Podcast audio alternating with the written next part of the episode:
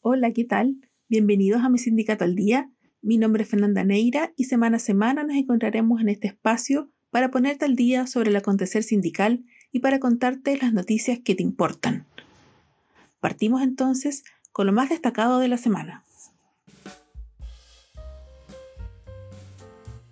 El pasado martes, el presidente Gabriel Boric aterrizó en Estados Unidos para continuar con sus actividades en el marco de su segunda gira internacional, donde se reunió con una decena de altos ejecutivos de empresas norteamericanas, entre las que destacaron Amazon, Aramark, Citibank, Coca-Cola, Pfizer, Microsoft, entre otras. El objetivo de dicha actividad fue infundir calma y tranquilidad a empresarios de Estados Unidos, asegurando que Chile es un país donde los negocios pueden prosperar.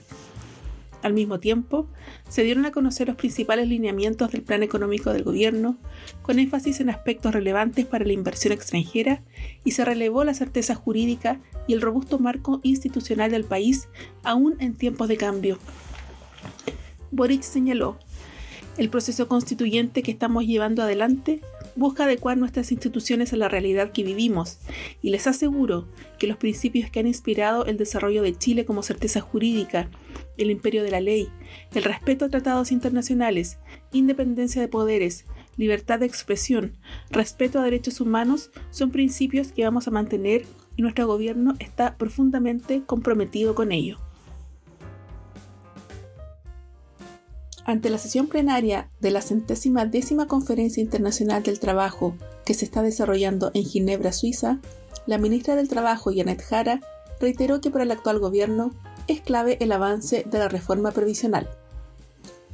Como una prioridad llevaremos adelante una reforma previsional que construirá un auténtico sistema de seguridad social para Chile, de acuerdo a los estándares de la OIT, lo que hoy existe es un sistema que vive una profunda crisis de suficiencia y legitimidad social, dijo la secretaria de Estado. Ante el plenario, reafirmó que la presentación de dicha propuesta se concretará en agosto. Como parte del trabajo prelegislativo para ingresar la reforma previsional, el Ejecutivo llevó adelante los diálogos sociales tripartitos por pensiones dignas, realizados en todas las regiones del país. Este miércoles, de hecho, se hizo la última instancia en la región del Biobío. En el último informe de política monetaria publicado por el Banco Central, se destacó que la inflación en Chile ha continuado escalando, alcanzando su máximo nivel de las últimas décadas. El instituto emisor, si bien resaltó una reacción intensa de la política monetaria de diversos bancos centrales en el corto plazo, sostuvo que ha aumentado la probabilidad de una recesión global en el mediano plazo con efectos locales. Al respecto, el ministro de Hacienda, Mario Marcel, coincidió en que es factible que ocurra una recesión, pues hay un riesgo latente de tener cifras negativas durante más tiempo de lo que se querría para efectos de bajar la inflación. En lo inmediato, uno de los grandes focos es contener la inflación, para lo cual el Banco Central ha tomado una serie de medidas.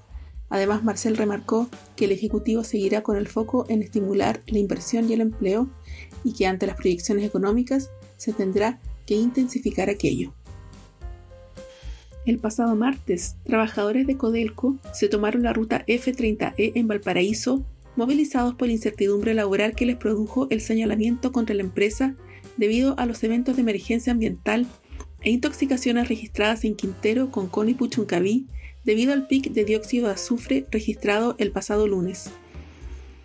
Rodrigo Mundaca, gobernador regional de Valparaíso, culpa a la empresa estatal en el marco de las malas condiciones de ventilación atmosférica que se registraban a la hora de la emergencia. Del mismo modo, el senador y además presidente de la Comisión de Salud del Senado, Francisco Chaguán, presentó una denuncia criminal en contra de la empresa Codelco Ventanas e interpuso un recurso de protección a favor de las víctimas. Por su parte, Codelco mantiene sus operaciones paralizadas y afirmó que aspira a que se logre el esclarecimiento de las responsabilidades tras las intoxicaciones que han afectado a los habitantes de la zona en los últimos días. La Confederación de Trabajadores del Comercio y Servicios, CONATRACOPS, reunió a autoridades de gobierno, del mundo empresarial, político y sindical en su séptimo Congreso Construyendo Futuro Digno. El presidente de CONATRACOPS, Claudio Zagardías, mencionó las líneas de trabajo que tiene la organización entre las que destacan la expansión de la capacidad de incidir en los procesos políticos y legislativos, el diseño conjunto de un currículum de capacitación y práctica permanente, respaldar y fortalecer a las afiliadas en sus negociaciones colectivas y potenciar y levantar liderazgos de mujeres dirigentes. El dirigente sindical señaló además que el objetivo principal de la Confederación es construir un futuro digno para los trabajadores que representan, agregando que el poder que actualmente detenta la organización en los sectores que representa es claramente insuficiente, por lo que deben hacer lo que sea necesario para cambiar esa realidad. Y luego de repasar las principales noticias de esta semana, agradezco el haberte informado con mi sindicato al día y nos encontramos en una próxima entrega informativa. Hasta pronto.